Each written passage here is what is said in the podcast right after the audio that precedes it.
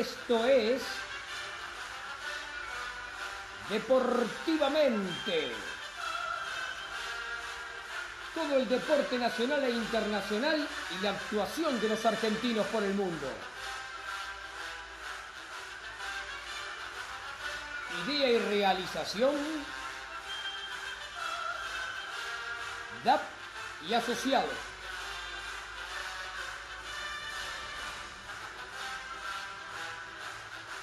Juegan hoy en Deportivamente Antonella Curatola, Alejandro Molesi, Juan Cruz Españolo, Fabián Simón, Claudio Dilelo, Alan Zafiro, Patricio Pudenti Pasini, Vanessa Insinga, Ariana Isasi, Facundo Lancelota, Yamili Barbosa. Auspician este programa Joribán, diseño gráfico, desarrollo web. En una era donde estar presente es lo más importante, nos encargamos de mostrarle al mundo y dar tu presente. No pase desapercibido, está, sé y mostrate, el mundo te espera. Oribán, diseño gráfico, desarrollo web. Best Phone SRL, la esquina del portero eléctrico.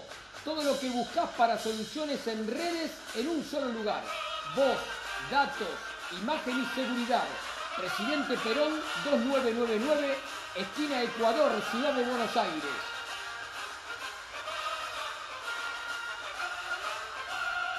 Lolita Ger, uñas gelificadas, tapping gel, esmaltes semipermanentes. Lolita Ger.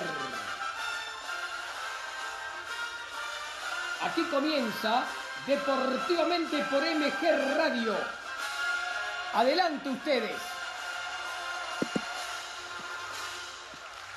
Buenas, buenas, buenas. ¿Cómo estamos? Buenas tardes. ¿Cómo está el equipo? ¿Todo bien? Ale, Claudio, el chino, Yami, aquí Juan. Hola, buenas tardes. ¿Cómo están?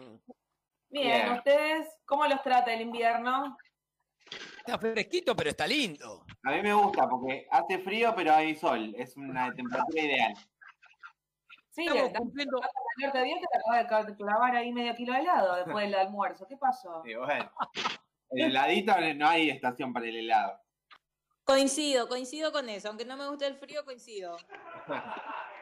Es verdad, es verdad. Yo también banco el helado, pero bueno, ahí así con tanto frío me, me da cosa ahí, pero no, Juan no le hace asco. Le, me- le metí ahí con la cuchara, en un momento había medio kilo y se acabó. ¿Qué gustos es la pregunta?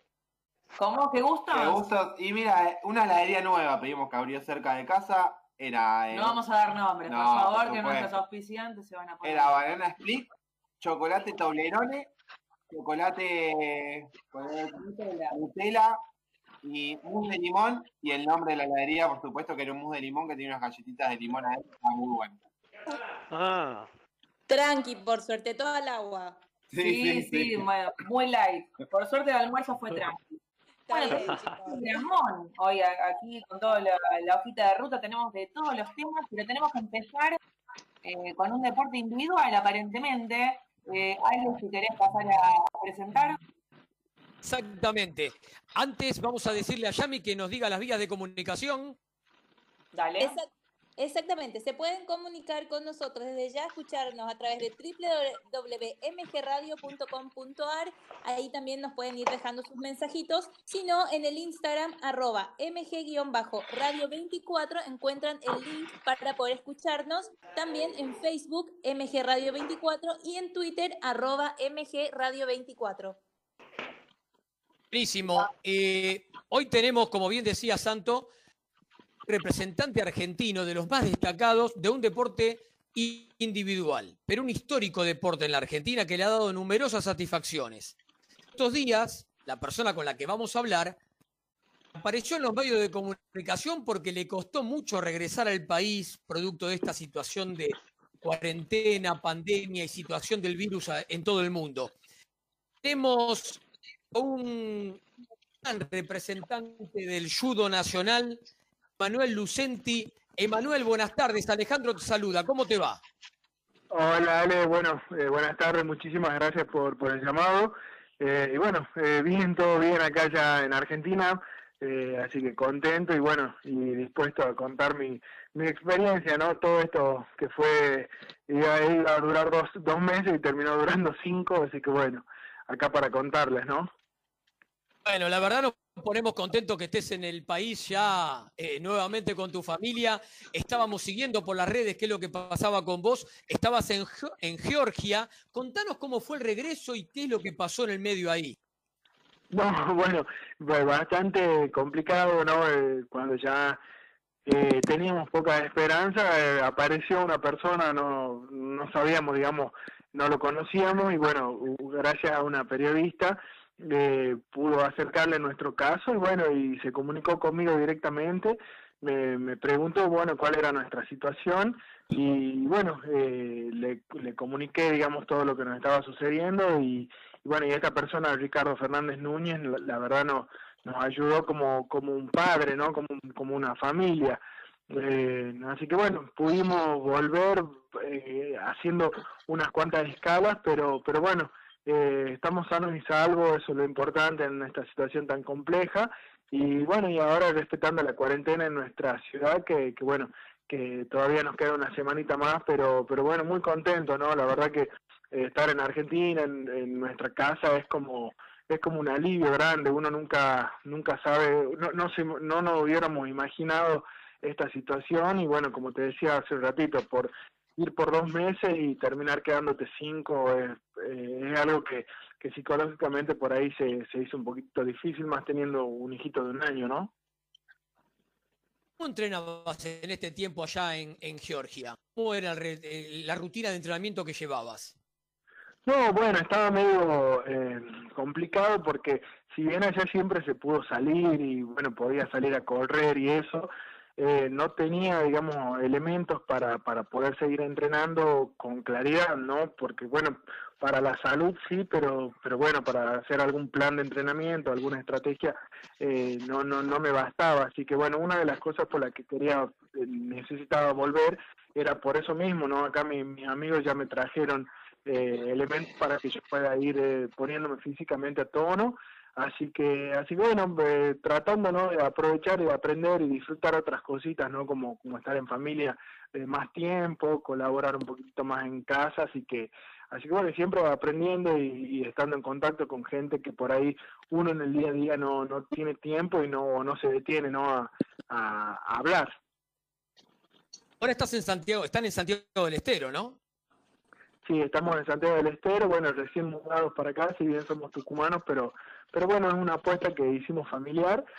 Así que bueno, eh, también, digamos, devolverle un poco a, cada lugar, ¿no? de- del judo, acá hay una federación bien ordenada, los chicos son muy amigos míos, así que bueno, también vengo a, a colaborar a la, a la federación a la federación santiagueña para que bueno para que el norte pueda tomar fuerza ya llevaba tres años seguidos en Tucumán desde que bueno había estado viviendo en otros lugares así que así que, bueno me parece bastante interesante que el norte también se empiece a, a poner un poquitito más fuerte para para bueno para pelear no eh, codo a codo con las provincias eh, como Córdoba Buenos Aires Rosario que por ahí son los que los que mejor nivel tienen no Bien. Eh, acá tenemos un equipo bastante grande de colaboradores y compañeros que trabajamos todos en conjunto, así que le doy el pase a Juan Cruz, que también te quiere preguntar alguna cosita. Dale. Eh, hola Emma, ¿cómo te va? Juan Cruz soy yo. ¿Cómo, cómo fue que el judo? Y decime si antes del judo hacías otros deportes, ¿cuáles eran?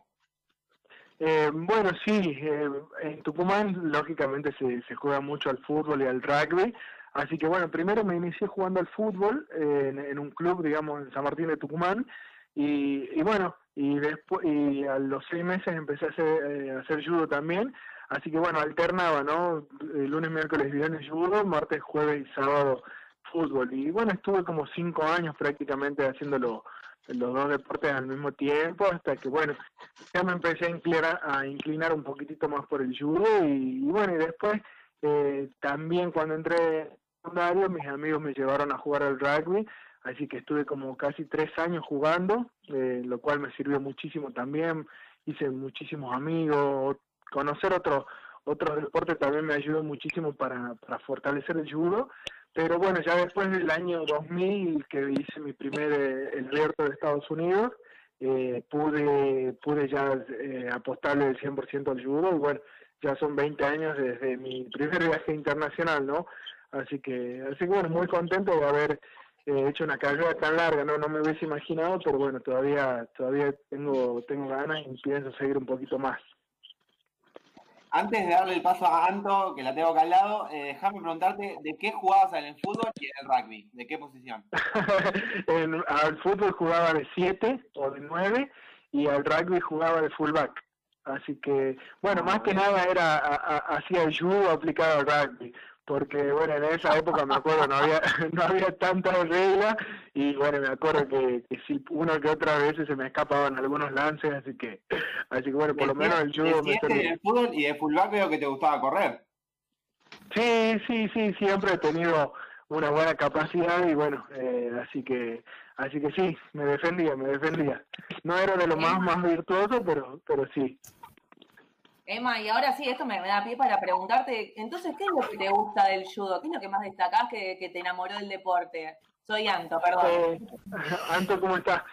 No, bueno, yo creo que el judo está en mi, en mi sangre, ¿no? Si bien mi papá fue un gran judoka de los años 70, eh, y mi hermano, bueno, fue olímpico también en Atenas 2004, o sea, como que en el ADN está, está digamos, el judo. Y bueno, después me, empezó, si yo disfrutaba mucho eh, los equipos, los deportes en equipo, pero me empezó a gustar más no lo, lo que era el deporte individual, sentía que, que por ahí era, me identificaba más con, con, con el deporte individual y bueno, eh, no, no, creo que el judo, eh, si bien fue una cuestión, digamos, que se me fue dando naturalmente, creo que el judo, si bien extraña un tiempo jugar al rugby o al fútbol, pero creo que, que el judo, como te digo, no está en mi sangre y, y es, digamos, un, estilo de vida se hizo para mí, ¿no? Más allá de que compita o no compita, eh, yo es como que estoy acostumbrado a, a vivir de, de, esta manera, ¿no? Me gusta mucho, si bien uno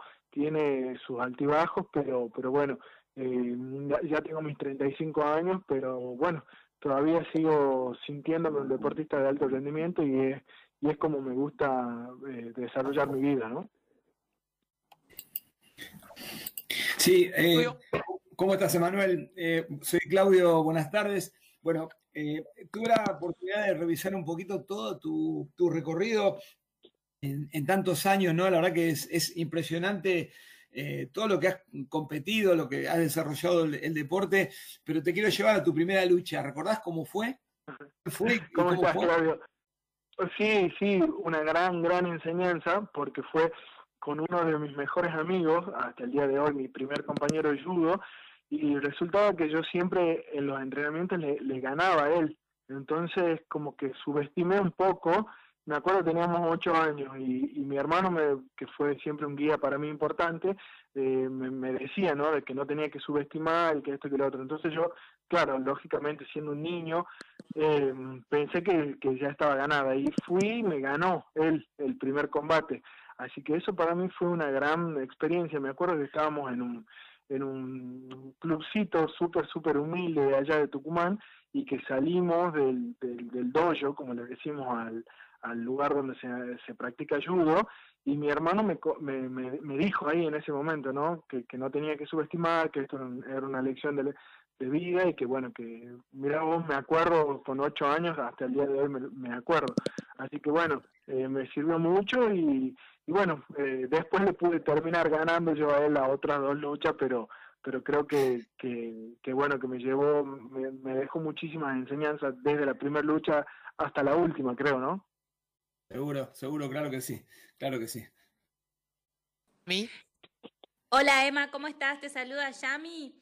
Eh, bueno, te quería hacer una consulta. Ya sabemos que ahora no subestimar es algo bastante importante, pero ¿qué más es importante en la competición de judo? Tanto la técnica, la táctica, la cuestión física, las estrategias. Eh, creo que también juega mucho, como comentaba esta experiencia, la fortaleza mental.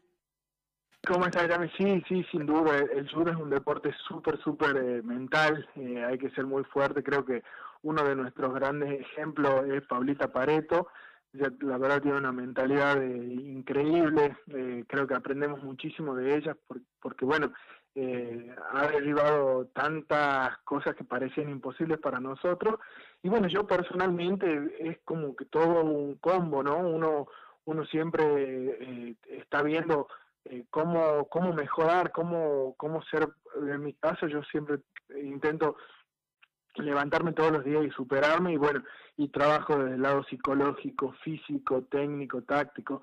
El judo es un deporte muy eh, exigente, muy difícil y bueno, tengo que, atender todas las capacidades. Algunas veces, bueno, eh, yo por ahí soy un deportista de alto rendimiento, pero eh, es muy amateur por ahí, por así decirlo, como, como uno eh, se desarrolla al, a comparación de las grandes potencias como Japón, como Rusia.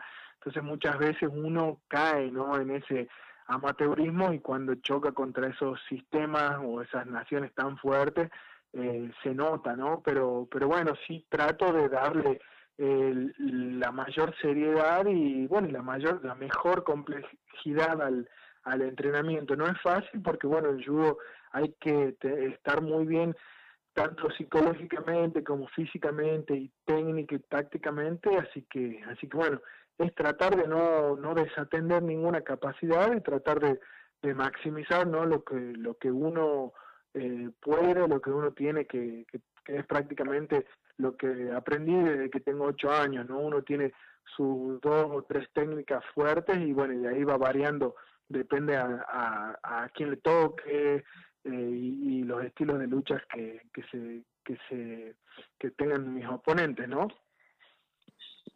Emma, ya nos contaste que tu papá fue judoka, tu hermano también participó en un Juego Olímpico y vos ahora, ¿qué eh, crees que hubo cambios a lo largo de esas tres generaciones de judo o se mantienen más o menos las mismas las mismas técnicas y eso? Y si crees que hubo cambios, dime cuáles.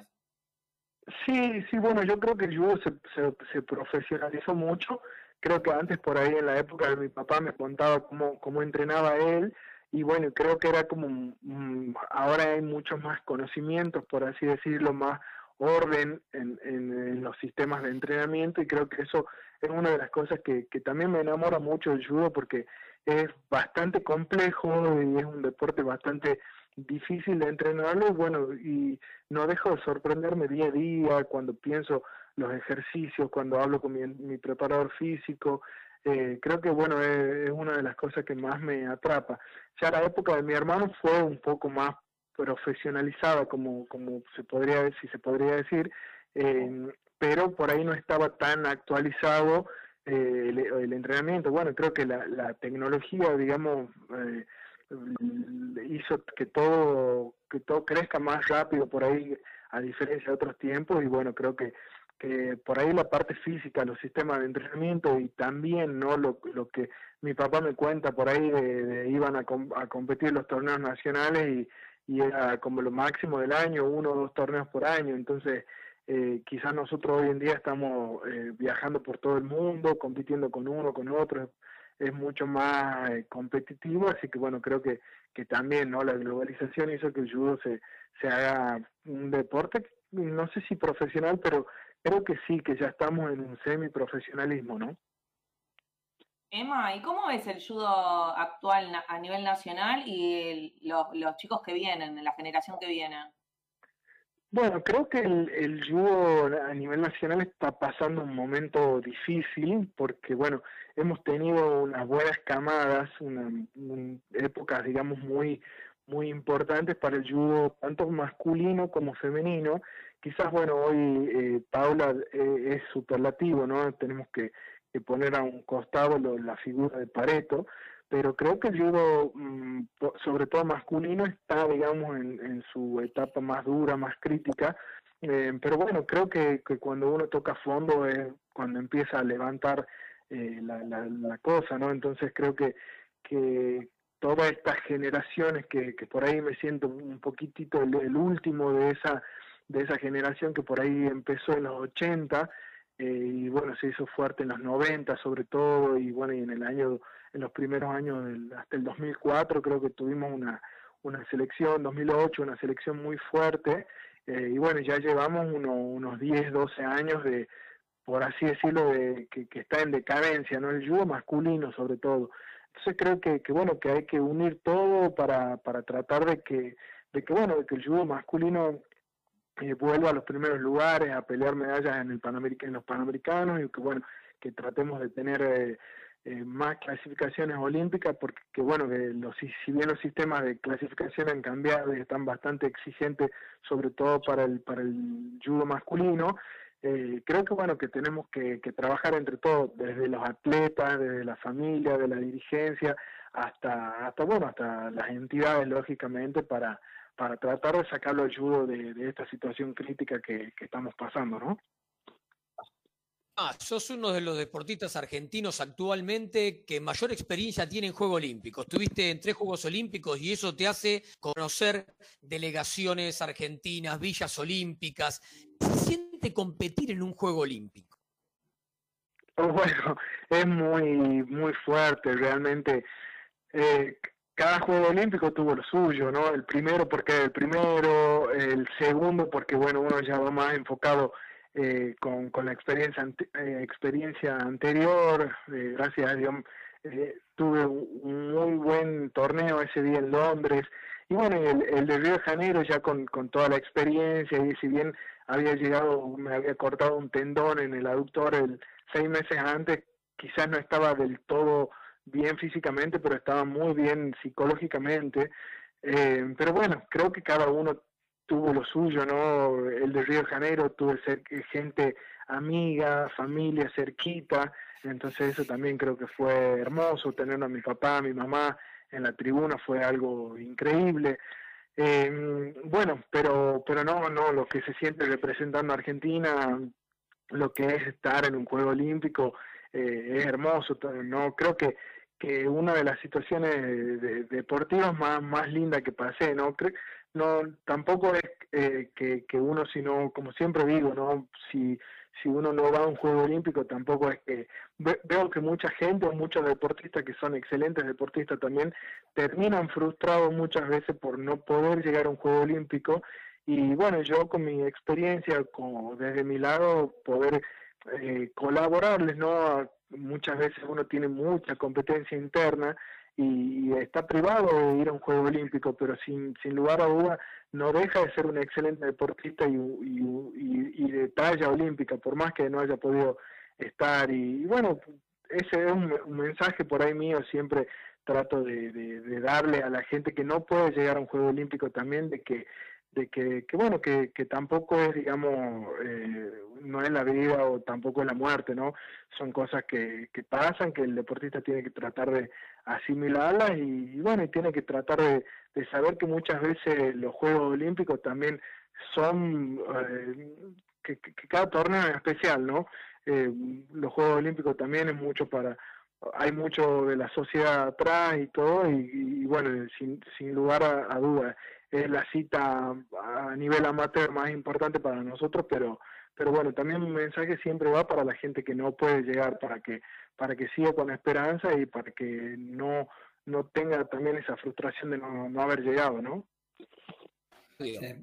Excelente, excelente, te escuchaba y es excelente lo que decís, porque es verdad, ¿cuántos deportistas no tienen la suerte de poder llegar y a lo mejor hacen mucho esfuerzo también, ¿no? Así que vale muchísimo. Y ¿Sabes qué? Te quería preguntar, digo, tenés 35 años, eh, uno ya empieza a madurar, empieza a tener, ve, el deporte de otra manera, ¿no? Porque tiene un recorrido muy largo y, yo te quiero preguntar primero cómo te mantenés en ese nivel a los 35 años y, además eh, si, si, es un disfrute y si, si valorás más el minuto a minuto que te pasa en este tiempo de donde ya tenés un recorrido, donde se acerca a lo mejor un, un, final de una carrera, ¿no? ¿Cómo, ¿Cómo vivís ese momento? ¿Cómo lo disfrutás? Sí, sí, bueno, uno ya sabe, ¿no? Y, ya, ya tiene el reloj en la muñeca, lo, lo mira más seguido.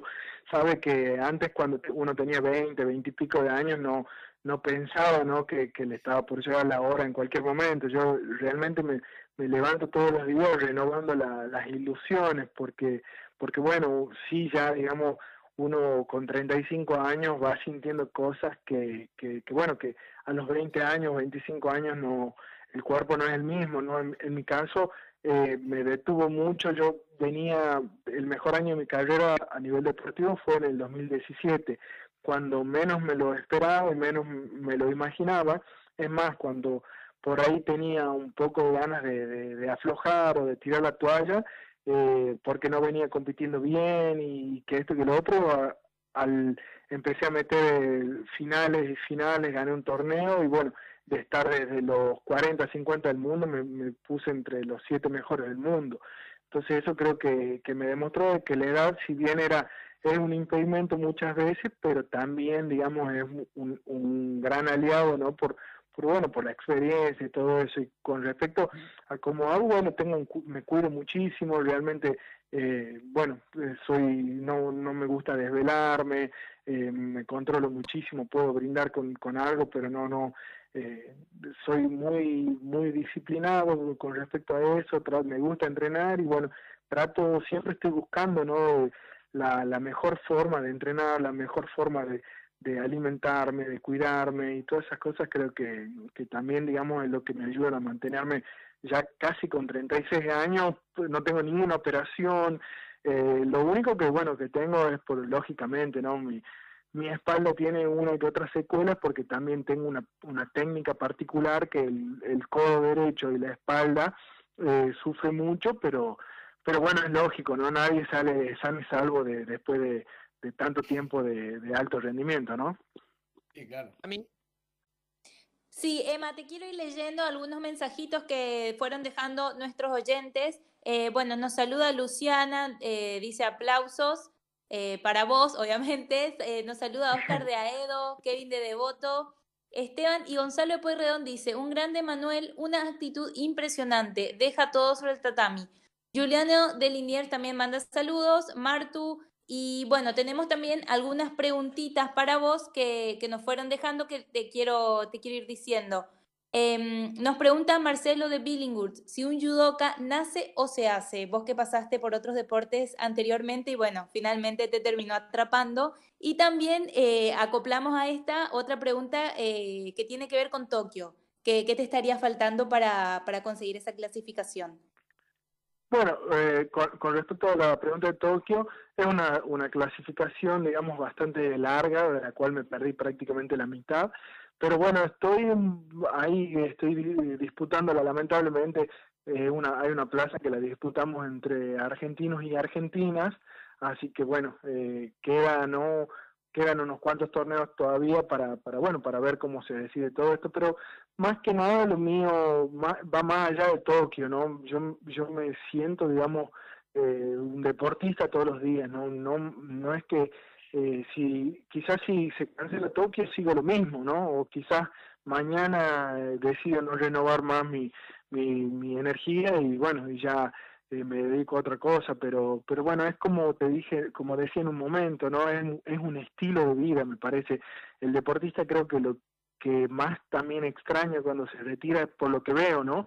Es, es la, el estilo de vida, ¿no? El, el, el, uno estar, si bien uno siempre por ahí tiene sus dolores, sus cansancios, pero creo que, que uno, no sé, se siente bien, ¿no? Con, con su energía interior y eso creo que el deporte eh, lo nivela mucho a uno y bueno, y creo que, que, por ahí eh, canaliza muchísimo uno su, su energía y, y bueno, y cada uno vive, ¿no? Como, como le gusta, por, como te decía en mi caso, me encanta levantarme, entrenar, pensar qué voy a hacer, cómo me voy a alimentar y bueno, me parece que, que eso también va de la mano con la primera pregunta, ¿no? Porque creo que, que un judoka se hace también, porque no, no, no todo el mundo nace eh, sabiendo, ¿no? O, que le gusta o que no, y bueno, creo que, que algunas veces uno nace y, y, y acompaña, ¿no? El, el, por ahí ese, no, no sé si el talento, pero sino esa, esas ganas, ese, ese gusto por, por, por, por cualquier actividad, ¿no? Pero también tengo un, un, gran ejemplo en mi casa, que fue mi hermano, que empezó judo con 15 años, que, que es, bueno, prácticamente eh, un, muy grande para, para empezar a, y para llegar a un Juego Olímpico, y prácticamente en 11 años se convirtió en, en un deportista olímpico, que, o sea, es un gran ejemplo, digamos, de, de que un, un judoka también se puede hacer, ¿no? Mi, mi hermano creo que eh, fue un gran ejemplo que, demostró que, con trabajo, con sacrificio y con, y con orden creo que, que uno puede también llegar a su a su a sus objetivos no no solamente en el judo sino eh, en general me parece Ma, pero decirte gracias porque vos sos igual en el torneo en el que no clasificaste que en el diploma de Londres, sos igual cuando estás por la calle que cuando ganaste el Grand Prix de Cancún. Siempre te mostrás de la misma manera, sos una persona afable, humilde, simpático, que siempre eh, cuando te preguntamos algo estás ahí al pie del cañón para que podamos seguir charlando y la verdad es un orgullo que nos representes como nos representás. Por eso la última pregunta tiene que ver con más jóvenes, con los pibes, con la gente que viene o que recién está empezando. ¿Qué consejo le darías? No, bueno, Ale, antes que, eh, antes que nada, muchísimas gracias. Sí, creo que, que es toda la educación que recibí a, a lo largo de, bueno, de, de, mi educación como, como familia, lo que, lo que el judo me dejó, lo que el judo me enseñó, y bueno, y toda la gente buena con la que me pude rodear y, creo que me han ayudado a, también no a, corregirme si una que otra vez estuve por ahí mal o no estuve bien creo que he aprendido de, algunos errores y bueno y tratar de ser siempre eh, la misma persona y bueno y tratar de siempre buscar el bien no y bueno es eso no los chicos que bueno que se sacrifiquen que entrenen que piensen que entrenen eh, de, lo que den lo mejor de sí no más allá de como hablábamos hace un rato, del resultado del torneo en sí, pero creo que no hay nada más lindo de, de tratar de superarse día a día, ¿no? Ya sea en, cualquier rubro, creo que el superarse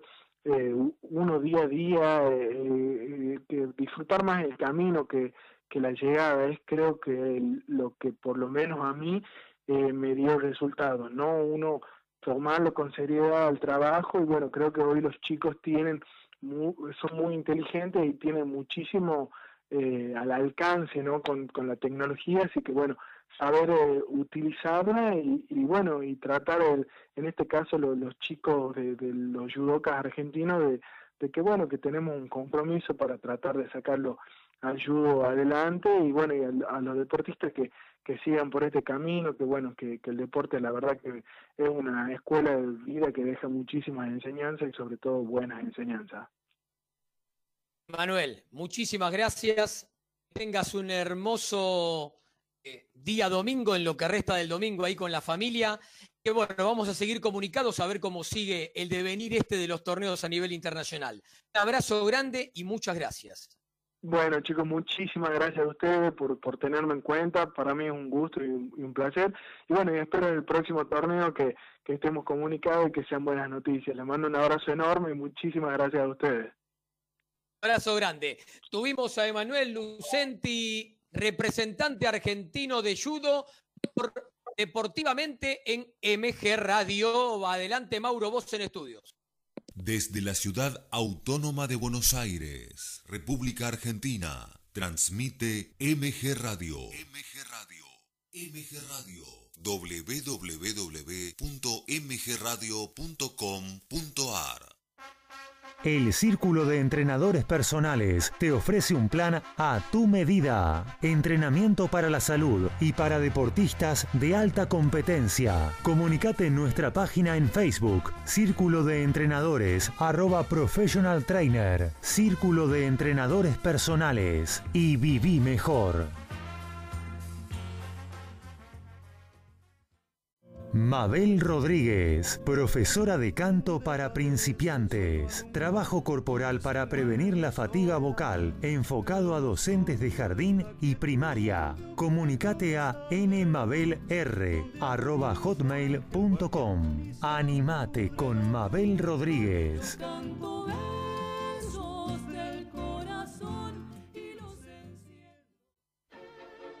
En Generación Memes Comentamos sobre esta forma de decir, opinar y pifiarla de lo lindo en las redes sociales. Generación Memes, un poco de luz, más allá de la pantalla, con Pablo Mateusi y Bocha Resnick, todos los lunes a las 19 horas, por MG Radio.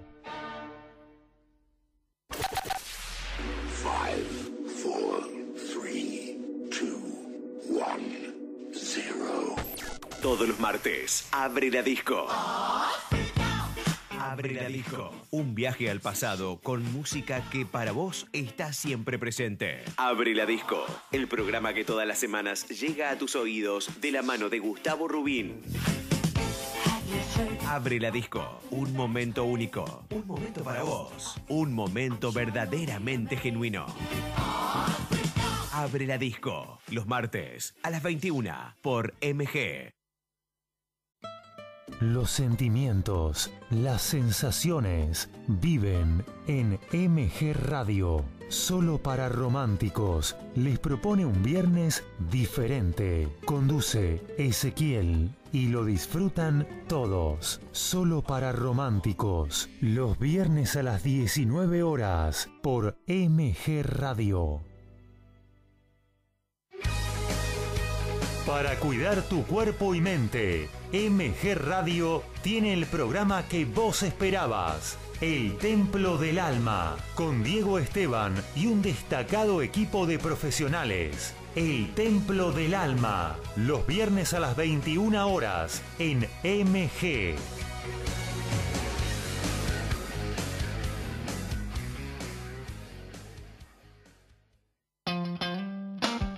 Gaby Giachero te invita a compartir El Picadito. Deportes y buena música. Escuchalo todos los sábados de 11 a 13 en MG Radio, la radio de Villurquiza.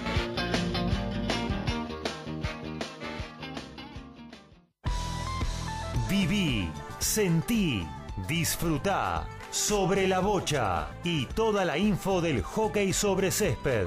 Sobre la bocha con Claudio Dilelo y Equipazo los domingos a las 13 por MG Radio. En MG Radio ya no hay horarios. Encontrá todo el contenido en anchor.fm. On demand, las 24 horas.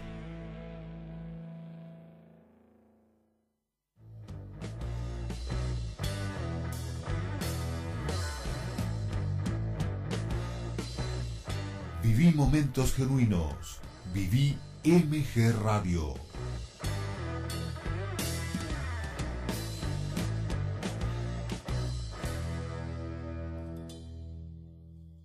Quince horas, diez minutos.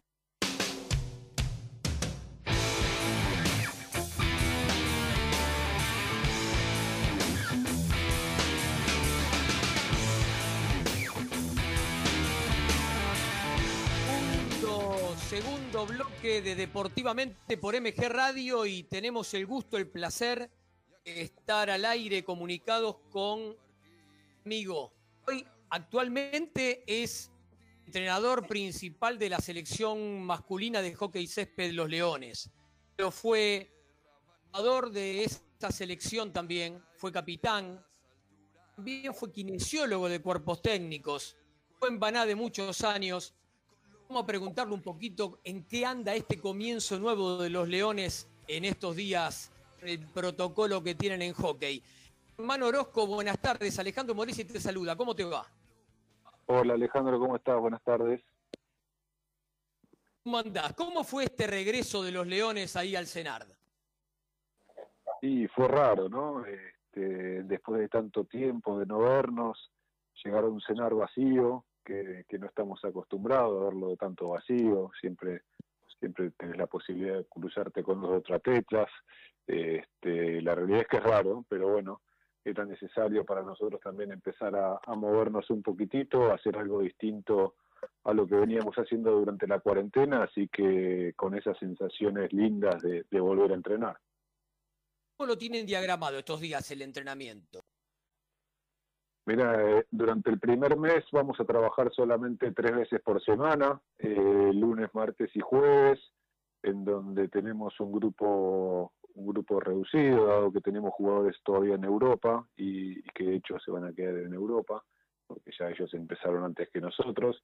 Así que tenemos, son 13 jugadores y nos dividimos en dos grupos un grupo hace la parte física para, para respetar los protocolos de, distanciamiento y el otro grupo hace la parte de hockey técnica y táctica en la cancha.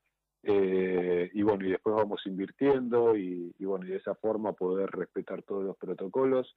Durante el primer mes vamos a trabajar así, dado que después de casi, sí, de 90 días en realidad, eh, de, no, de no hacer una actividad como la, la que realmente nosotros estamos acostumbrados a hacer, hay que, hay que ir despacito, eh, progresivamente y, teniendo en cuenta también el estado físico de los jugadores para, para no cometer errores con el tema de las lesiones. Claudio. Claudio, tenés el, teléfono, el micrófono apagado. Gracias, perdón, disculpen, disculpen. ¿Cómo andás, Germán? Eh, un placer, como siempre, hablar con vos.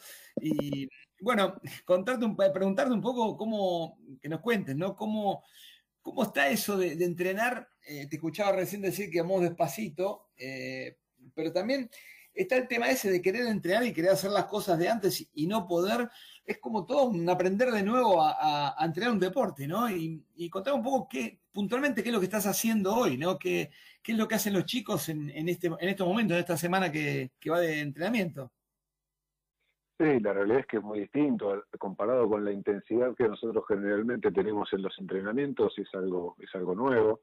Eh, pero bueno, también comparado con lo que veníamos haciendo durante la cuarentena, todo por Zoom y, con cosas de, específicas del hockey que, que, son solamente de análisis de video, cosas tácticas, hoy por hoy volver a la cancha y poder hacer, nada, en realidad estamos haciendo todo trabajo de técnica individual en base a pases, a recepciones, algunos, algunas técnicas individuales ahí específicas de, para cada jugador, para cada posición y, bueno, y manejarnos con eso, ¿no? Sabiendo que, que, toda la ansiedad que teníamos de volver a entrenar ya, ya la podemos empezar ahí a plasmar durante el entrenamiento, pero tenemos todavía la ansiedad de, volver a entrenar normalmente. Pero bueno, eh, como dije antes, me parece que tenemos que ser muy cuidadosos, muy precavidos y, tener en cuenta esta inactividad que hubo durante tanto tiempo eh, para que no nos sea este, un arma de doble filo.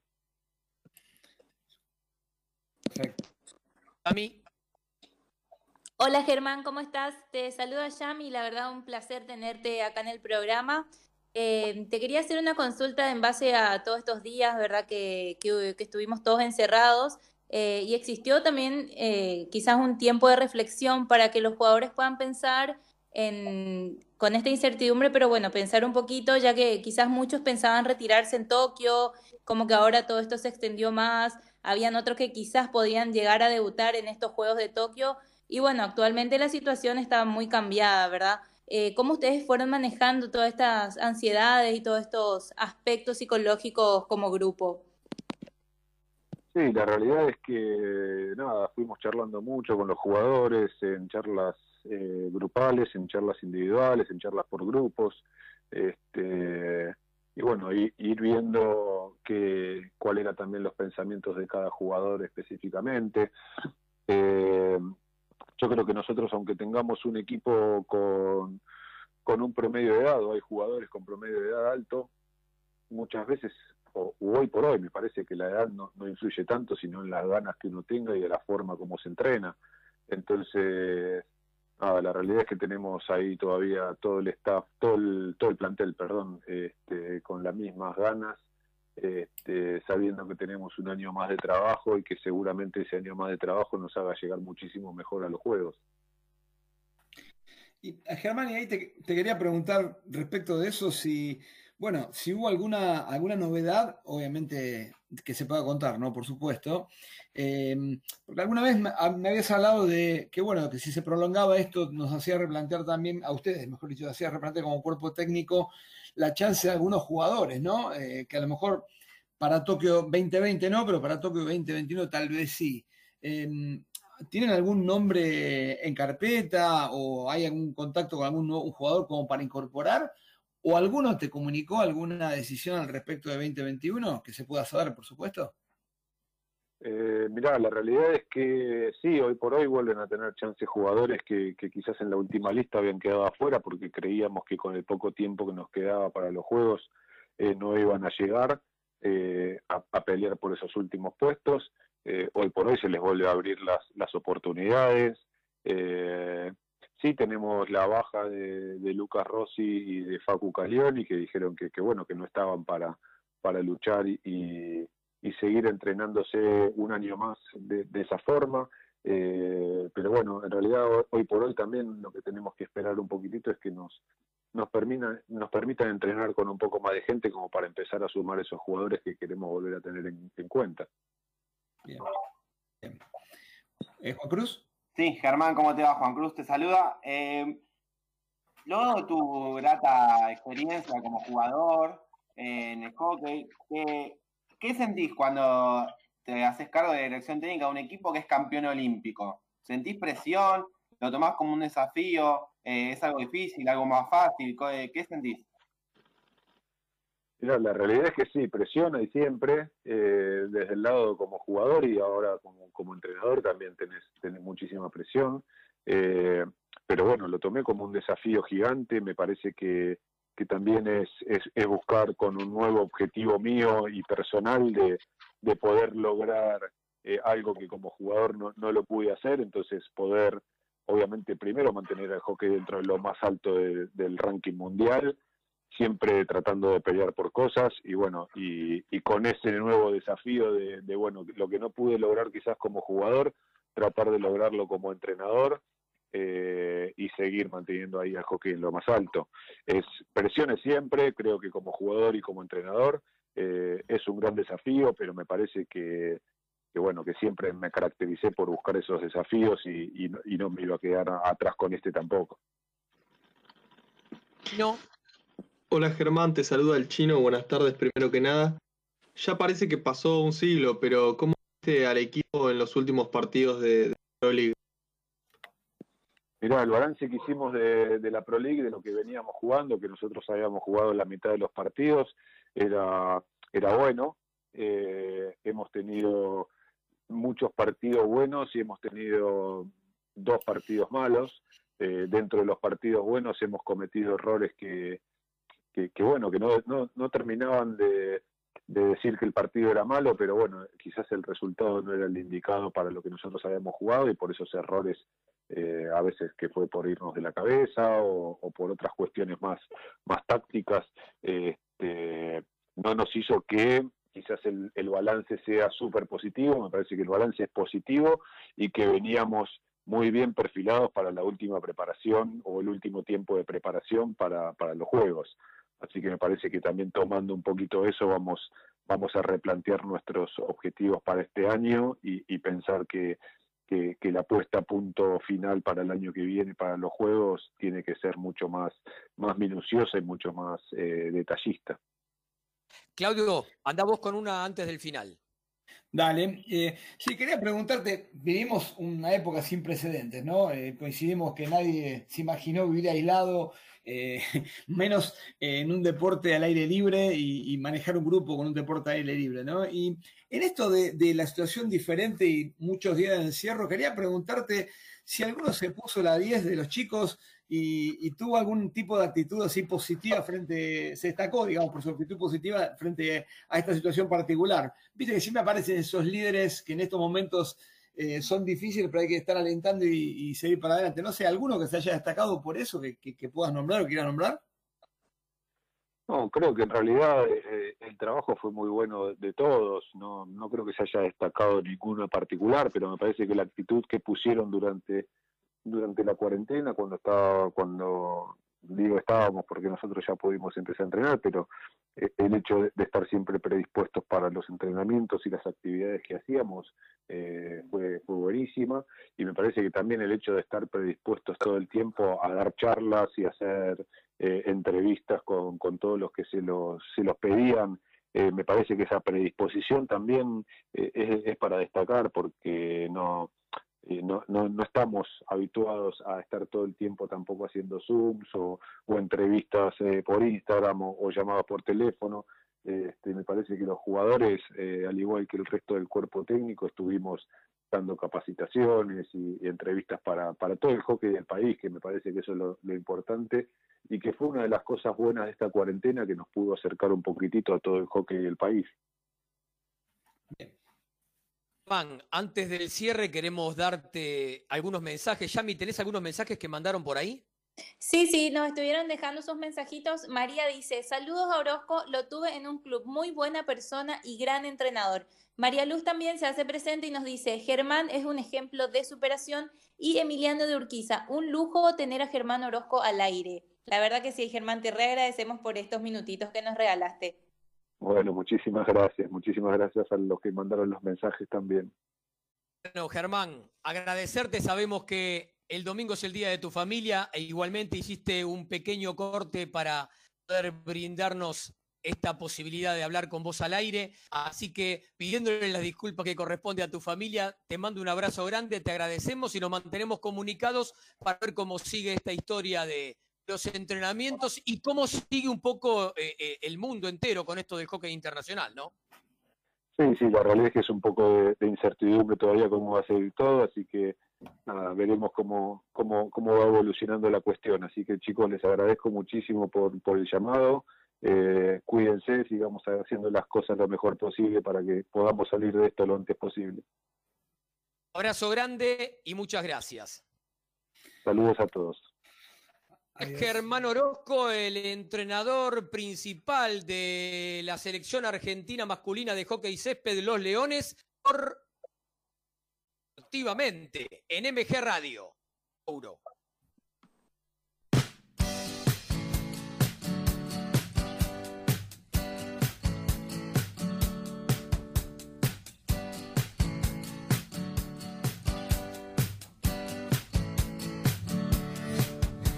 Recuerdo los años pasados vendiendo mi alma en un sucio callejón.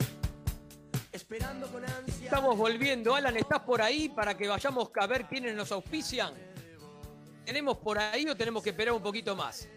Primero vamos entonces con las recomendaciones que nos hace el Ministerio de Salud de la Nación porque todavía en algunos lugares del país hay que mantener esto del cuidado. Hashtag quédate en casa por vos, por los tuyos, por la comunidad, porque cuidarte es cuidarnos y Recordar siempre lavarse las manos con agua y jabón regularmente, utilizar el pliegue del codo en caso de estornudar, no tocarse ojos, nariz, boca, ventilar los ambientes, infectar objetos que se usan con frecuencia, utilizar alcohol, alcohol gel, lavandina bien diluida.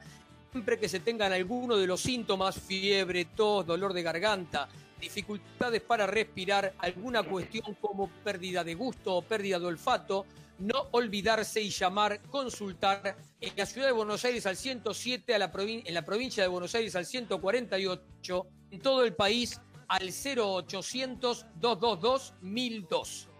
Además, recordamos siempre, siempre que para cualquier donación puede enviar a la Cruz Roja Argentina www.cruzroja.org.ar para cualquier urgencia, llamar al 911 cualquier situación de violencia de género, recordar que siempre está abierto el 144.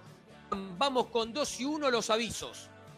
Dale, claro que sí. Y antes déjame también eh, recordarles a aquellos que se recuperaron del COVID si pueden donar plasma sería de gran ayuda. Y ahora sí, agradecerle a nuestros amigos de Joriban, diseño gráfico y desarrollo web es importante. En una era donde estar presente es lo más importante, como les digo, nos encargamos de mostrarte en el mundo. No pases desapercibido. Está, sé y mostrate. El mundo te espera. Entra a su sitio web www.joriban, ¿cómo se escribe? H-O-R-Y, Joriban, B corta A-N.com.ar. También le agradecemos a nuestros amigos de Best Phone SRL, la esquina del portero eléctrico. Todo lo que buscas en soluciones en redes, encontralo en un solo lugar. Presidente Perón 2999, esquina Ecuador. Su sitio web www.bestphone Best, Best se escribe B-E-S-T, phone, P-H-O-N, E.com.ar. Llegamos con nuestra amiga Lolita Ger, uñas gelificadas, capping gel, esmaltes semipermanentes. En Facebook, encontrala por Lolita Ger. El WhatsApp 54 911 3757 2809. También le agradecemos a nuestros amigos de RNI Consultores Independientes, equipo especializado en telecomunicaciones, energía, medio ambiente y seguridad social, entre muchas cosas más. Entra a su sitio web www.radiacionesni.com deporteargentinoplus.com.ar. Le agradecemos a nuestros amigazos, claro, ellos que recién estaban atentos seguramente a la nota, en Deporte Argentino Plus. Toda la información y la actualización de los deportes de los deportistas argentinos en el ámbito nacional e internacional la encontrás en Deporte Argentino Plus, su sitio web www.deporteargentinoplus.com. Mientras Santo y Juan van preparando los cumples y las efemérides, cerramos con todo lo que buscás para practicar hockey césped lo tenés en Mason Hockey Argentina. Bolsos, palos, equipos de arquero, accesorios. Lo podés buscar por su sitio en Facebook, por Mason Hockey Argentina. Sí, vamos, vamos con los cumples de la semana. 23 de junio, cumpleaños de Paola Suárez de tenis. eh, la gran recordada Paola Suárez, ya retirada. ¿Sabes que varias veces me dijeron que me parezco a Paola Suárez? Mira vos. Y tenés un aire, es verdad. Mira, mira, vos, va- varias veces ya, ¿eh? Más Sí. alta. Sí, Sí, por el Smash, ¿no? Claro. Claro, sí, Por, sobre por todo. el revés paralelo. Ah, Más alta Anto, por eso. 23 de junio también cumpleaños de Luna Fernández de Gimnasia Artística. 24 de junio ya sabemos No es todos. feriado de casualidad el 24 de junio. Ya sabemos todos quiénes cumplen, pero lo, igualmente lo digo. Lionel Messi, Juan Román Riquelme y Juan Manuel Fangio. 26 de junio, Federico Acardi de Fútbol Adaptado y Lucía Cantero de Judo, que pasó por los micrófonos de Meca Radio. 27 de junio, el día de ayer, cumpleaños de Anabel Moro de Pala Natación y Mariano Bastaldi de Rugby en Silla de Ruedas. Y hoy es el cumpleaños de Mercedes Meche y Margalot, que seguramente ustedes me lo iban a agregar si yo me olvidaba.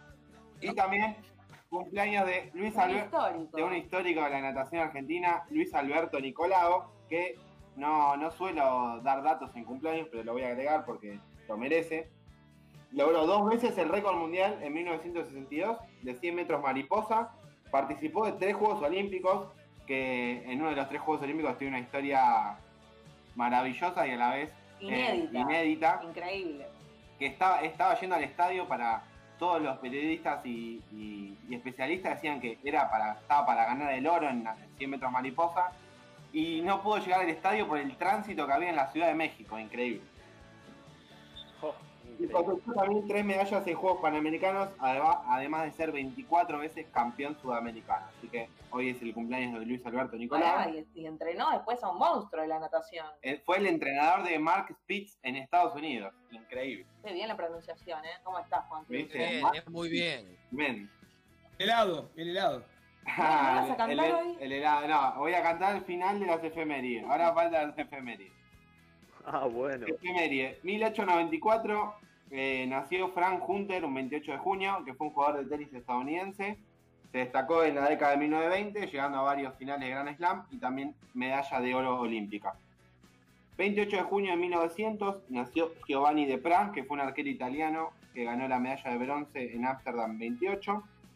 Eh, 28, de, ju- 28 de junio de 1942, eh, River derrotó a Platense con un gol del Charro Moreno, pero esa tarde, con 19 años, debutó Félix Lustó y es ahí se juntaron por primera vez las- la máquina de River, que fueron los cinco grandes delanteros de- del Millonario. Siempre dándole ahí a River, ¿eh? Eh, pare- parece que de arriba el pibe, ¿no? El 26 de junio también es una fecha importante. Se No, hoy es cumplieron, 28, hoy es 28. cumplieron nueve años, ¿no? No, hoy, es, hoy es 28 de junio. Ah, 26 de Claro, junio pero se el refiere. 26, no. el viernes, Sí. el viernes Sí. fue lindo, fueron nueve Sí, fue años. lindo porque se cumplieron, se cumplieron 24 años que arriba ganó la Libertadores en el Exactamente, exactamente, exactamente, es así. Nueve años de descenso a la B con Belgrano de Córdoba, que fue muy publicitado por los 28 de televisores. junio de 1943. Bueno, Estamos con fútbol, ya que, está- que estamos con fútbol, vamos a continuar un poquito más. Mañana, bueno, a ver, el 25 de junio lo del Mundial 78 y mañana lo del Mundial 86, pero vamos al fútbol europeo, que es lo que nos tiene a todos un poco atentos y expectantes, que algunos torneos ya se fueron resolviendo y otros están en camino de. Claudio, ¿tenés algún informe con este tema, no? Así lo vamos hablando un poco entre todos. Bueno, dale, cómo no, sí. Arranco con cosas de argentos. Bautiz- bautizamos así esta sección de argentinos en, en Europa, ¿sí? Porque claro, el, el que es noticia es el loco Bielsa, que ayer eh, su equipo, el Leeds, le ganó 3-0 al, Fulham. Era medio partido a seis puntos ahí eh, para el Fulham, pero bueno, prevaleció el equipo del loco y, y es el único puntero de la, Champions, de la Championship, la, la segunda in- de- inglesa. Y bueno, eh, tiene, bueno, lleva 17 puntos de ventaja para, para- clasificar al, al reducido y 8 para el ascenso directo, con lo cual viene bien posicionado y quizás tengamos al loco en la próxima Premier. Así que vamos a ver. Eh, bueno, después otro destacado para mí, Lucas Ocampo, ayer volvió a convertir en el 1 a 1 de su Sevilla ante el Valladolid, gol de penal en este caso. Eh, tiene 12 goles Lucas Ocampo y es tercer goleador de la liga después de Messi y Benzema, así que bien por el ex River que debutó en el primer partido jugó en el Nacional B eh, el, equipo de River Plate para, para vos sale eso y mm, luego luego Juventus eh, le ganó 4 a 0 al Leche y ahí convirtieron nuevamente el Pipita Higuaín y Dybala, otro jugador importante que esté bien para nuestro seleccionado. ¿eh? Eh, bueno, después por el lado de, de, mm, el Cagliari, Gio Simeone y también el uruguayo Nández, también para vos, Ale, eh, en el 4 a 2 ante el Torino. Esos son los goles argentinos de este fin de semana, pero además en la semana, se- ayer y en la semana se definieron dos, dos ligas. Arranco por Alemania, ¿les parece? Porque, porque para variar, el Bayern Múnich salió campeón nuevamente eh, de la Bundesliga, ya lleva 30 campeonatos, octavo consecutivo, 100 goles a favor, un animal Lewandowski que tiene 34 goles en el torneo, terrible el muchacho, y bueno, eh, destacado también lo de Miller, que bueno, es un jugador tremendo también eh, como, como asistidor, ¿no? Eh, bueno, un Bayern Múnich que ganó todo desde que volvió, aparentemente no, no fue afectado por esta por el aislamiento, ¿no? Y, bueno, bien por, por el equipo alemán nuevamente, que este año había arrancado bien y cambió, este, cambió técnico a mitad de torneo. Bueno, eh, la, la verdad que creo que hicieron bien y volvió a, ser, a estar donde está. Déjame agregarte un datito de color de la Bundesliga, que fue en el partido, no sé si lo tenías, si te lo agregué, lo digo, en el partido del Dortmund contra el Hoffenheim, que ganó el Hoffenheim 4 a 0. Eh, Kramaric hizo los cuatro goles del Hoffenheim y el último fue de penal. Con la particularidad de cuando pateó el penal, miró para atrás como canchereando al equipo de Alemania. Eh, y nosotros pensando ¿no? que si lo hacía acá, todavía está corriendo por las afueras de, la cancha. Es verdad, es verdad, es cierto, eso es cierto. Diferencias de, culturas, ¿no? Bueno, eh, decir también como dato de color, eh, Juan, que el Bayern tiene 30 torneos, tiene más torneos el Bayern que todos los demás juntos, una cosa de loco, ¿no? Tremendo, aburridísimo, la verdad. Exactamente, no tiene ninguna, nada divertido ser hincha del Bayern Múnich, pero bueno, ellos festejan. Bueno, ¿les parece que eh, les cuente un poquito lo que pasó en Inglaterra? Porque ahí sí que creo que lo dejé para el final, porque Dale. Liverpool, ¿Y te Liverpool me gusta más? parece... Sí, sí, sí, porque- sí, también.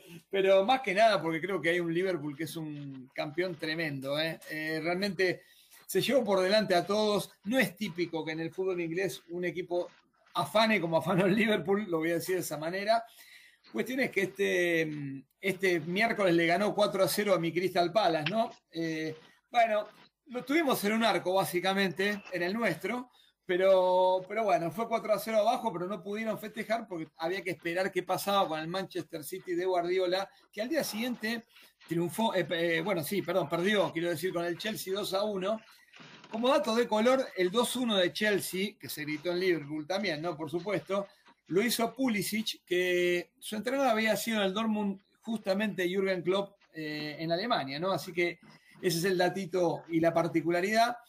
Eh, luego, eh, tenemos que, contar que, que Liverpool es el primer campeón. Primero fue la primera Premier League que gana, porque desde que es Premier League nunca había logrado ganar. Estaba como maldita para el Liverpool. Lograron romper el maleficio y de qué manera. Siete fechas antes del final, cosa que no se da, eh, que no se daba porque los más campeones, o mejor dicho, los campeones más tempraneros eh, habían sido hasta acá el City en 2017 y el United en el 2000. El City del Pep Guardiola perdón, 2017-18, disculpen, el City de Pep Guardiola y el United de Alex Ferguson del 2000-2001, ¿sí? Que fueron, pero eh, lo hicieron cinco fechas antes, ¿sí? Eh, bueno, la lista de campeones está liderada por el United con 20, Liverpool tiene 19, Arsenal 13, Everton 9, Aston Villa 7, Manchester City, Sunderland, Chelsea, Newcastle 6 y bueno, puedo seguir, pero me parece que ahí estamos bien. Ya vamos a estar en el, con mi Crystal Palace en esa lista en algún momento, van a ver. ¿Tuvo la suerte de ir a ver el Crystal Palace en vivo algún día o no? Obviamente, obviamente. Que algún día te la cuento si querés, no hay ningún problema. ¿O querés que te la cuente ahora? No sé. No conozco esa anécdota, sí me gustaría saberla un día.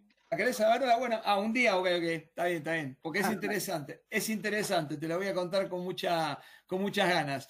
Eh, bueno. siete fechas antes del final, como decía antes, eh, le sacó 23 puntos al City, 31 al Leicester, 32 a Chelsea, 37 al United, 41 al Tottenham, 43 eh, al Arsenal y 43 a Crystal Palace, por y 44 por Crystal Palace, por supuesto hay que nombrarlo.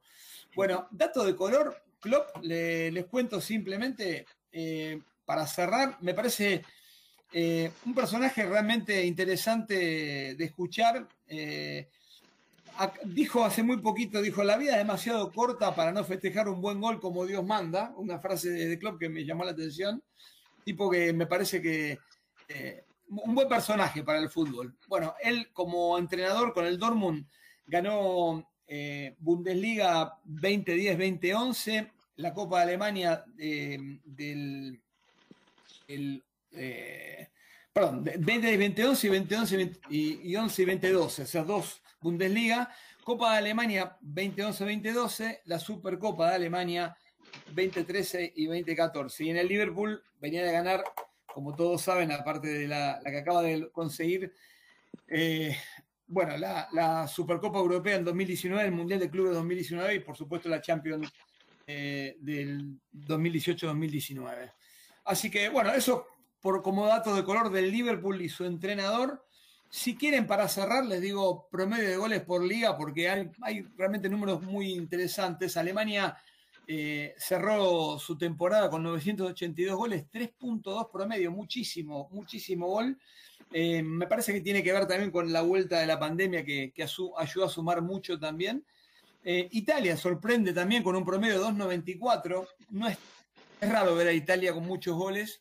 Inglaterra 2.67, más o menos anda en promedio. España bajito, 2.49. Y como dato, Argentina tiene 2.27 de promedio en el último torneo.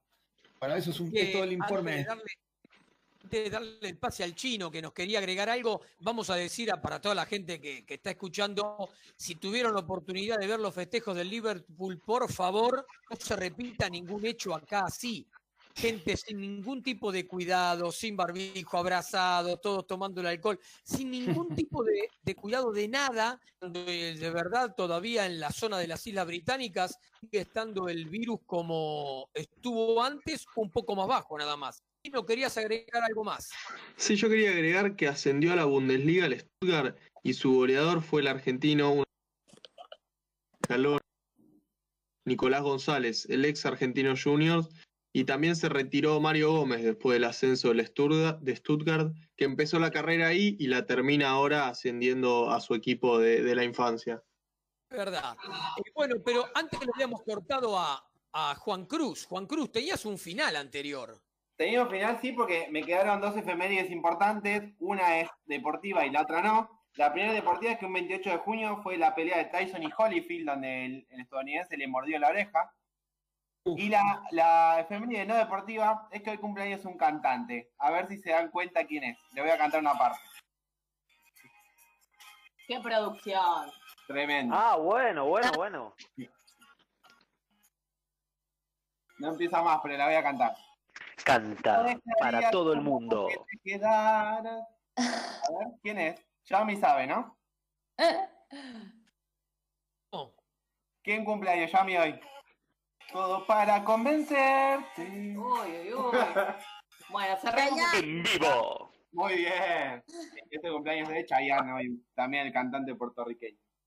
Bueno, ya que estamos en el mismo tren, vamos a decir que hoy se cumplen en la zona del AMBA, la área metropolitana de Buenos Aires, un día de cuarentena.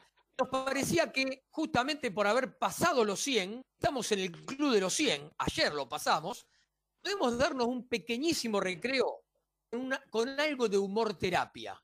El humor es la mejor forma de pasar el rato, de mejorar la situación en la que nos encontramos. Entonces, me parece que por ahí va a aparecer algún personaje. Vamos con algo de humor terapia. Alan. Es así, es así como, como decís vos, Alejandro.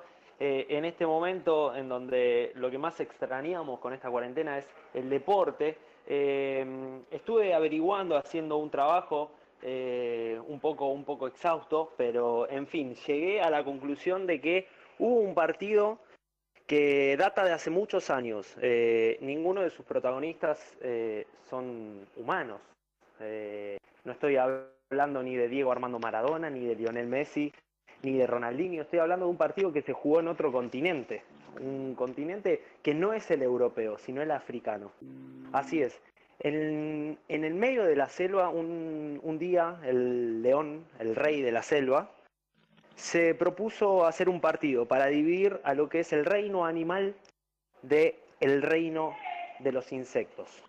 Entonces propuso un partido, un partido que, tenía, que tenía mucho, mucho detrás, ¿no? Porque el capitán, que era el león, lo llamó al conejo, que era rápido, era tipo el cani, eh, para que juegue por la banda. También le dijo al hipopótamo, necesito que te pongas en el arco un animal lento, pero que tapaba todo.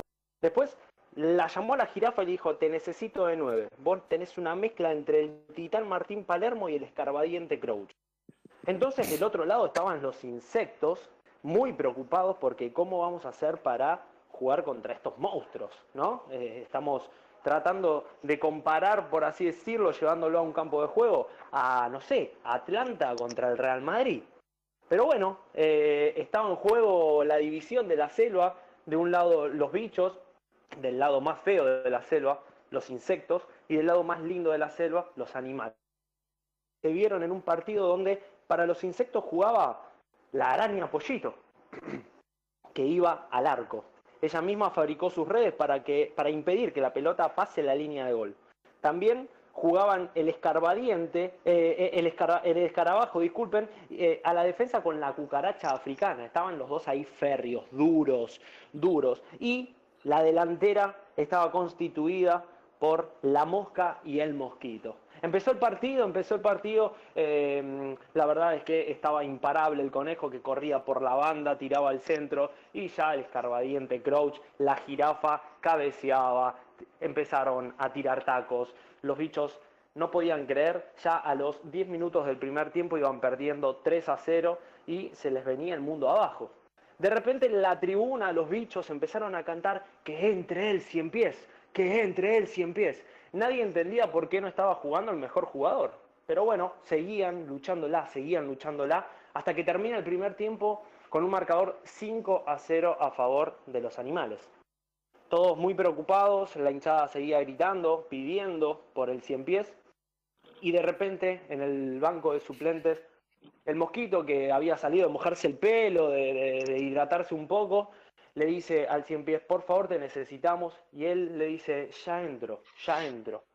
Pasaron 5 o 10 minutos del segundo tiempo, el conejo que se manda una jugada maradoniana, pero en vez de pasarse al arquero, se la dio el hipopótamo, imagínense, salió el hipopótamo del arco, ya era una fiesta. Hasta que el cien pies se paró y dijo, entro yo. ¡Oh, Dios mío! Pidieron el cambio. Salió el mosquito, que no podía más, no tenía mucho estado. Salió y entró el cien pies. Empezó, que para acá, que para allá. Le tiró un caño al león, el león avergonzado frente a todos el hipopótamo que no llegaba abajo, claro, el siempre dice, tirásemos abajo, abajo que no llega, pum, una, increíble. La araña que había reforzado sus redes y por suerte también tuvo algunas tapadas espectaculares. Entonces, gracias a Dios, gracias, a mejor dicho, gracias al 100 pies, que de a poco fue llegando al marcador, hasta lo pudo empatar. Y en el último minuto, una tapada enorme de la araña que se la da para que desborde a la cucaracha, la cucaracha tira un, pero tira un pelotazo al fondo, salió corriendo el 100 pies, lo anticipa el defensor, se, se pasa, se pasa al hipopótamo y hace el gol. Ganaron los bichos. Entonces, claro, eh, estaban todos los medios, hasta nosotros habíamos mandado en su momento a alguien de MG Radio para que pueda cubrir este partido de tal trascendencia. Y de repente se acercan todos y dicen, no puede ser, eh, se, acercan todos al protagonista del partido, no puede ser, ¿cómo, cómo hiciste? ¿Pero qué pasó? ¿Por qué no entraste antes? ¿Qué pasó? ¿Qué, Y agarra el siempre y dice, no, es que me estaba terminando de atar los botines. Ah, claro, claro, viejo. No es fácil, son 100. No es fácil, eh, imagínate. ¿Sabes qué? Eh, eh, tenés, tenés, que, tenés que atarte 100 botines, ¿eh? Y, y, la mosca y el mosquito, dos delanteros de los más molestos del torneo. Sí, totalmente. Muy bien, chino. Muy bien. Esto nos está dando pie para que el próximo domingo algún otro integrante del equipo va a estar en humor terapia. Así que nos hará un micro de humor terapia. Ahora, ¿qué les parece, Anto? ¿Podemos ir con mujeres destacadas? Dale, llegó el momento de la sección de la mujer destacada. Eh, hoy, hoy por hoy es destacada, no histórica, porque tenemos que hablar de Naomi Osaka, una tenista japonesa que recientemente fue noticia por dos motivos. Eh, el primero fue que eh, la revista Forbes, la revista empresarial más reconocida de los Estados Unidos, la reconoció como la deportista mejor paga de la historia en el mundo. Esto ah, habla de que cobró más de 37 millones de dólares en lo que sumó durante el 2019 y superó el récord de su colega, eh, la rusa María Yarapova, de 2015. Eh, superó por muy poquito a Serena Williams en lo que el 2019. Eh, y bueno, eso lo, lo, juntó todo entre ganancia de premios de los torneos y contratos con sus sponsors. La tenista japonesa aparte solo tiene 22 años y ya ocupó el puesto número uno del ranking WTA. En 2018 se había quedado con el US Open tras ganarle a Serena y en 2019 se consagró campeona del Abierto de Australia. Naomi fue la primera tenista asiática en haber llegado al número uno del mundo en la historia y también la primera japonesa en conquistar un gran slam. En cuanto a su familia, debemos decir que eh, tiene un padre haitiano y la madre japonesa, pero ella reside en Estados Unidos, un bolonqui divino. Eh, reside en Florida porque tiene su ciudadanía ahí, pero obviamente compite para Japón. Eh, además de haber sido noticia por los 37 millones que hizo durante 2019. Durante estos días, ella se mostró muy activa en las redes sociales por el tema de la discriminación racial y denunció públicamente que, en su país natal, en Japón, ocurre algo parecido a lo que sucede en Estados Unidos. Recordemos que después del asesinato a manos de, la policía de Minneapolis, del asesinato de George Floyd, eh, hubo grandes revueltas alrededor del mundo y sobre todo ahí en Estados Unidos. Y bueno, ella dijo que en su, en su Japón eh, la habían discriminado y habían hecho comentarios un, dúo de, comedia y dijo que la habían llamado que como que se había quemado mucho por el sol y necesitaba un poco de lavandina en su cuerpo. Así que bueno, más tarde tuvieron que disculpar con ella, obviamente, pero todo esto quedó ahí en redes sociales que sabemos que hoy por hoy son una ventana eh, tremenda para el espectáculo. Así que bueno, esa fue la mujer destacada del día de hoy con tan solo 22 años, Naomi Osaka, tenista japonesa. Mientras Alan prepara los avisos y mientras Yami prepara el listado solidario que vamos a empezar a decir a partir de hoy, vamos con el chino y la actualidad de algunos deportistas argentinos de rugby del mundo. Sí, vamos a repasar un poco todo porque la UAR eh, lanzó un plan de ayuda para los clubes con todo lo que es el tema de la pandemia y las dificultades económicas de todos los en donde se van a repartir 100 millones de pesos entre los, los 664 clubes que integran la Unión Argentina Rugby, los clubes de todo el país. Recordemos que en mayo, fines de mayo, ya había sacado un protocolo para comenzar los entrenamientos, en donde cada club y cada, y cada unión debía delegar responsables eh, sobre el COVID que iban a comunicar todo eh, entre uniones y clubes. Eh, y bueno, y un poco los protocolos de entrenamiento eran los mismos que para, para la mayoría de los, de los clubes y, deportes, en donde se intentaba entrenar con grupos separados, que siempre se mantengan los mismos grupos para que no haya relaciones entre, todos los deportistas, digamos, los vestuarios y las duchas debían permanecer cerradas todo el tiempo y las puertas del club siempre abiertas para que no se esté tocando los picaportes, sanitizar todas las instalaciones una vez que se usen para que vuelva, digamos, el otro grupo luego a entrenar. Ese era un poco el protocolo que estaba intentando sacar la UAR, pero claro, todo depende de eh, las medidas de cada provincia.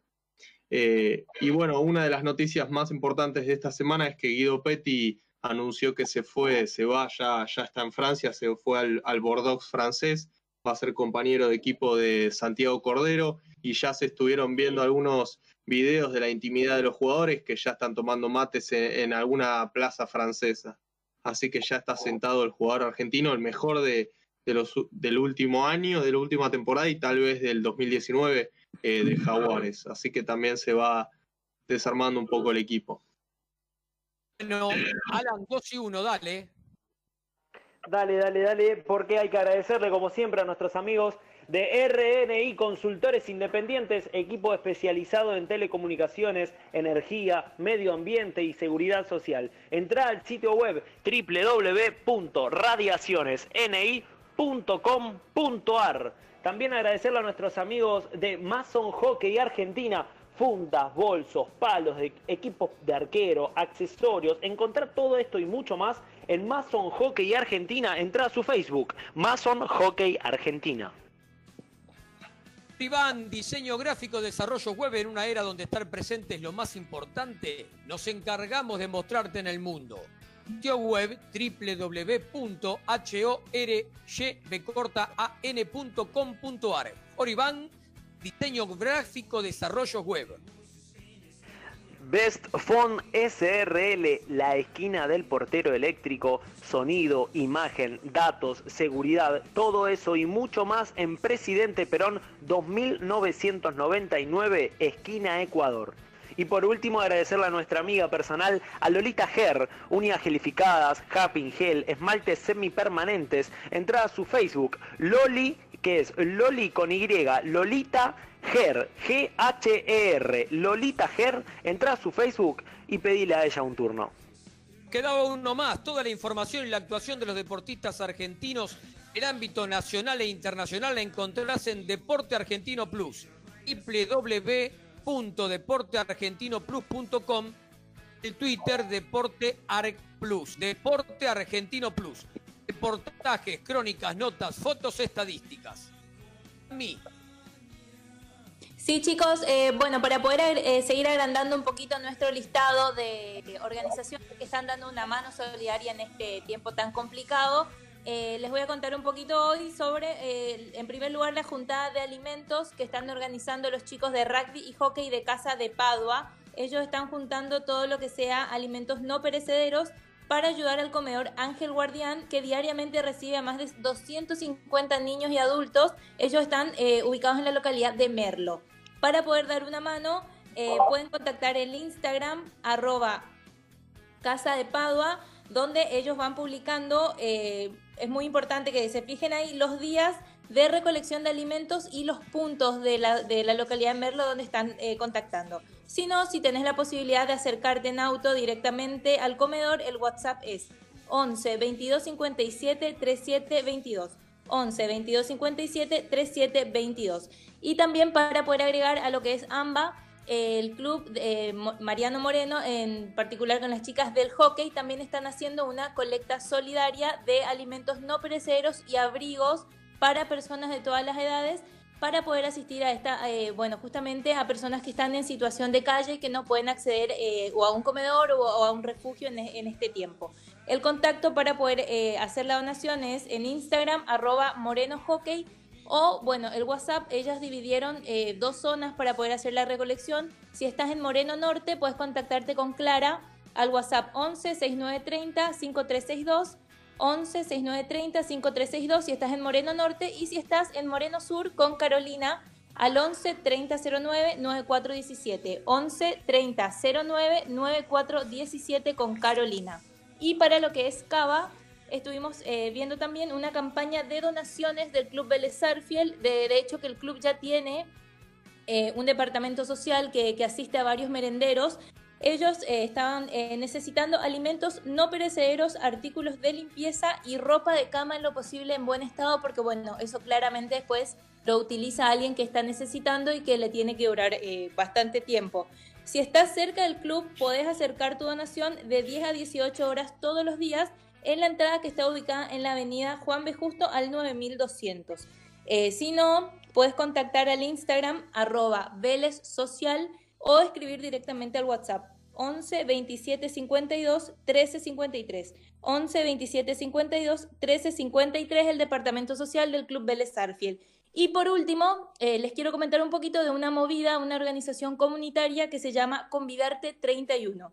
En realidad esta es una organización que prepara viandas para acercar a personas en situación de vulnerabilidad y a los comedores que están ubicados en Cava y en Amba. Ellos trabajan no solo con restaurantes y bares que abren sus puertas y sus espacios para la preparación de la comida, sino que también trabajan con clubes y equipos deportivos que, se quiera, que quieran brindar una mano eh, para hacer las viandas. Eh, ayer cumplieron tres meses con esta iniciativa y ya llevan más de 320 mil viandas entregadas. Ellos festejaron este cumplemes junto a las chicas de hockey de GBB, que justamente abrieron sus instalaciones y eh, bueno, el equipo mayor se sumó a la preparación de estas viandas. Así que bueno, si estás eh, en la posibilidad también con tu equipo, con tu club, de poder dar un espacio para poder hacer estas viandas, te puedes comunicar al Instagram arroba convidarte31. Cruz. Sí, voy rapidito, que ya tenemos poco tiempo. Vuelve la Fórmula 1, eh, primero la semana que viene. Mi papá y le mandamos un beso enorme, estuvo desesperado cuatro meses ahí llorando, que no puedo ver el Fórmula 1, no puedo Fórmula 1, le mandamos un beso. Vuelve la Fórmula 1, será en el Gran Premio de Austria, 5 eh, y 12 de julio ahí, después el 19 de julio en Hungría. Y el automovilismo nacional no va a correr la misma suerte.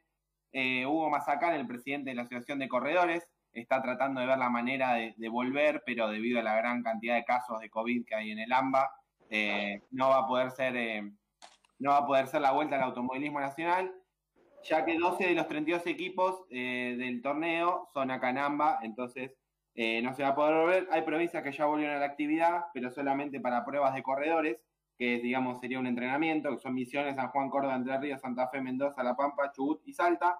Pero acá en el AMBA, como hay 12 de los 32 equipos, no va a ser posible hasta dentro de un tiempo la vuelta al automovilismo nacional. Bueno, quedar para la semana que viene lo que teníamos preparado hoy, que era Racing y el tema del predio de Esteban Echeverría el básquet de la NBA que tenemos, los partidos con las jornadas, el 30 de julio y el 31. Tenis, cuando vuelve eh, oficialmente, porque antes del US Open está el torneo de Washington, el de Cincinnati. Eh, se cambió la fecha nuevamente para Roland Garros. Bueno, eso más todo lo que vaya aconteciendo en estos días, con toda la información deportiva nacional e internacional, donde hay un argentino, inclusive en estos tiempos cuando no hay un argentino también. parece por último, que... Por último, perdón, déjame recordar, Ale, que hoy es el día del orgullo gay, de la diversidad sexual, así que, bueno, va ahí también eh, como parte de, las efemérides que no, nos olvidamos recordarlo y bueno, nuestro mayor respeto y obviamente tratamos de, ser siempre eh, inclusivos para todos ellos y ellas, así que nada, les mandamos eh, un saludo. Perfecto, buenísimo. Y, recordando que en la zona del AMBA, el primero de julio, arrancamos nuevamente en fase 1 hasta el 17 de julio, así que a cuidarse en el resto del país, con las libertades que corresponden, pero siempre cuidándonos. Nos encontramos todos el domingo que viene, 14.30, en Deportivamente por MG Radio. Hasta el domingo. Chao. Adiós. Chao. Chao, chao. Desde Villa Urquiza, ciudad autónoma de Buenos Aires, en la República Argentina, estás en MG Radio. Momentos genuinos, las 24 horas de tu día.